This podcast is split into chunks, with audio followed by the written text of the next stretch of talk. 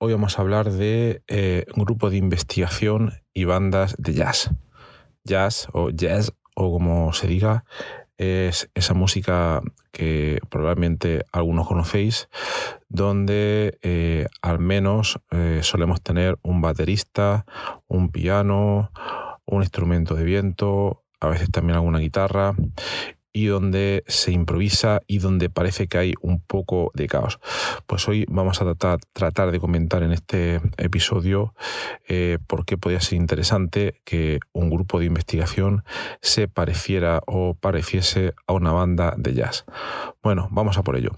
En primer lugar, eh, vamos a comentar eh, que existe, mm, o vamos a señalar, mejor dicho, las grandes diferencias que pueden existir entre una música más o menos comercial y una música más o menos jazz para ver las grandes diferencias que hay entre ellas. Entonces, en la música comercial podemos ver que normalmente, por poner un ejemplo, vamos a irnos, por ejemplo, a música de Britney Spears o de lo que queráis, una música comercial. Entonces, Normalmente esta música se suele eh, dividir en unas pistas principales que suelen ser eh, el elemento rítmico,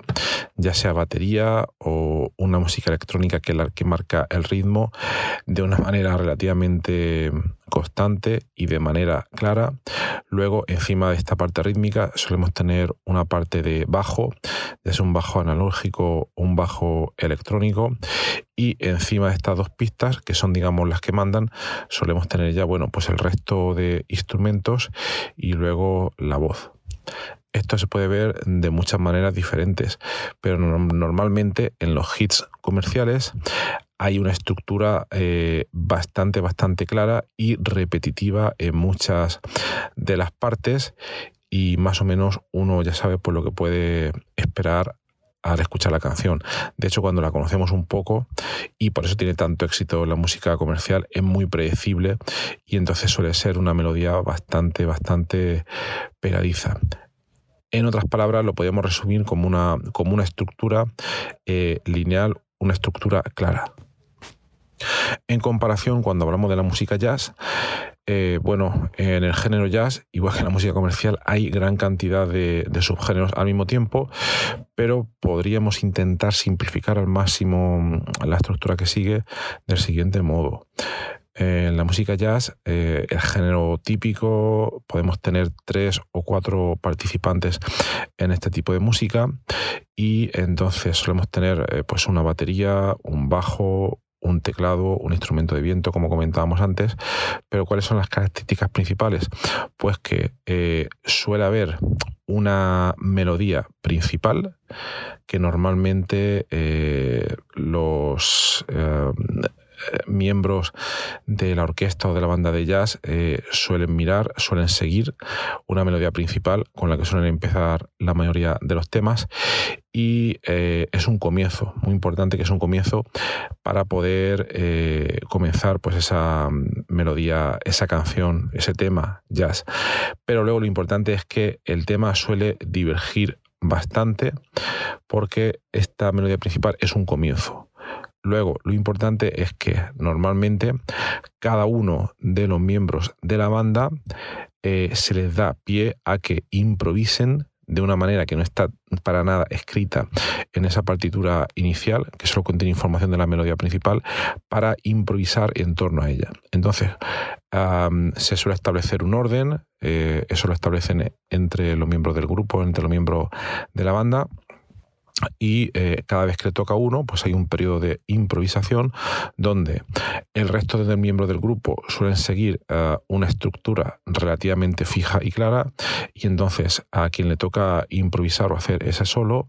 bueno, pues sigue una estructura aparentemente caótica.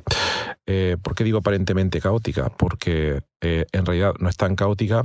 porque hay unas ciertas restricciones en cuanto a las notas que se puedan tocar, si estáis muy metidos en música o si toquéis algún instrumento, me refiero a que normalmente hay una serie de escalas musicales que, que, se definen, hay una serie de progresiones de acordes sobre los que se está tocando, etcétera, etcétera. Pero, salvando esa aparente rigidez, el que toca en ese momento, el que puede hacer la improvisación, puede tocar, eh, asentándose en esas restricciones, puede tocar eh, variaciones de melodías eh, realmente complejas y no solo en cuanto a las notas, sino al swing que le da al ritmo en el que está tocando esa melodía, etc. En definitiva, en este tipo de, de música, los que tocan van alternándose entre sí, eh, pueden comenzar todos al principio normalmente con una melodía clara y luego se le va dando el paso pues, a uno de los ah, miembros de la banda, a la batería, luego al bajo, luego puede ser un, un saxo, etcétera, etcétera que es aquí lo importante eh, desde mi punto de vista, en que llega un momento en que uno tiene, eh, digamos, una opinión, una manera de expresar y se le da pie para que exprese pues, sus ideas eh, musicales. Y el resto de miembros de la banda pues, lo apoyan mediante una estructura que es relativamente fija y que es únicamente la melodía principal. Pero en todo momento se le da pie para que eh, pueda tocar y expresar sus ideas e inquietudes musicales. Bien, ¿y qué tendría que ver esto con los grupos de investigación? Bien, pues yo creo que podríamos separar los grupos de investigación entre aquellos que siguen una música, digamos, comercial y aquellos que siguen una música tipo jazz, una banda de jazz. ¿Por qué? Porque mirad,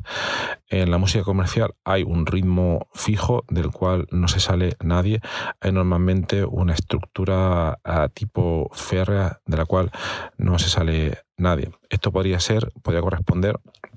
a una estructura de grupo de investigación bastante rígida donde el investigador principal del grupo, por ejemplo, o alguien superior, marca el ritmo, las líneas de trabajo y de las cuales no se sale nadie. En contrapartida, en un grupo de investigación tipo jazz, habrían eh, unas líneas eh, principales que pueden estar definidas, por ejemplo, en un proyecto de investigación, pueden ser unos objetivos principales que se quieren alcanzar, pero que obviamente también pueden estar marcados por el investigador principal, pero donde, como pasa en las bandas de jazz,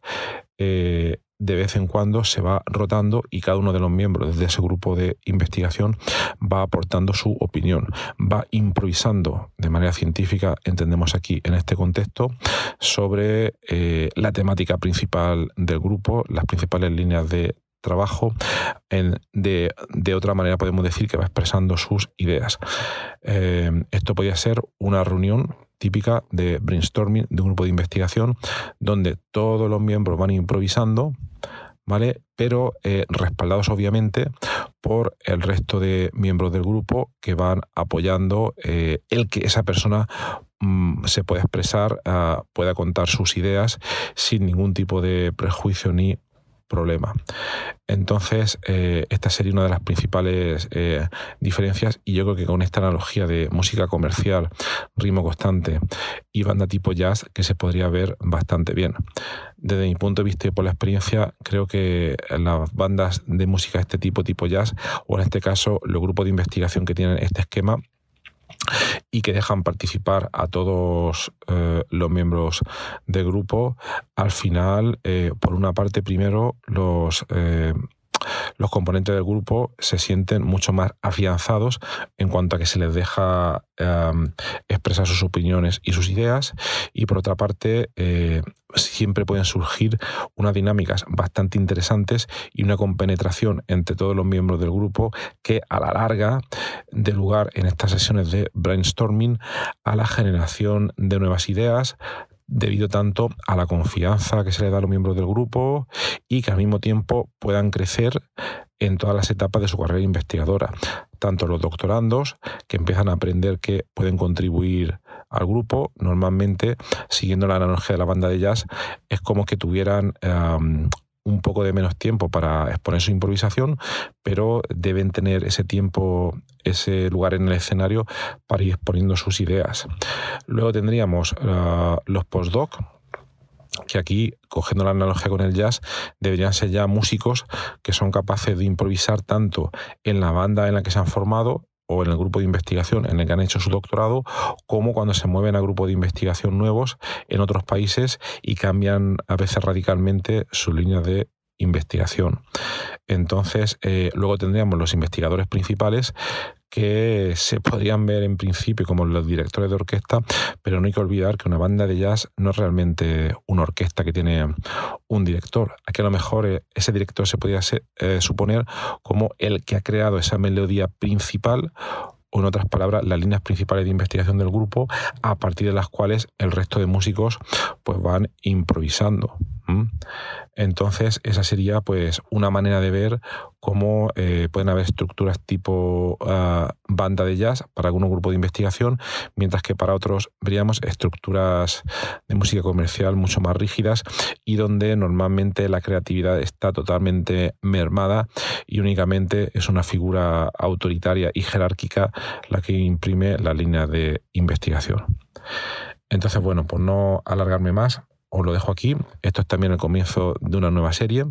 eh, donde vamos a intentar relacionar la música, los diferentes estilos, las diferentes maneras de ejecutarla con el funcionamiento del grupo de investigación, ya sabéis, tanto en la academia como en las startups. Bueno, pues nada más. Espero que os haya resultado interesante y que tengáis un maravilloso viernes y un todavía más maravilloso comienzo del fin de semana. Hasta luego.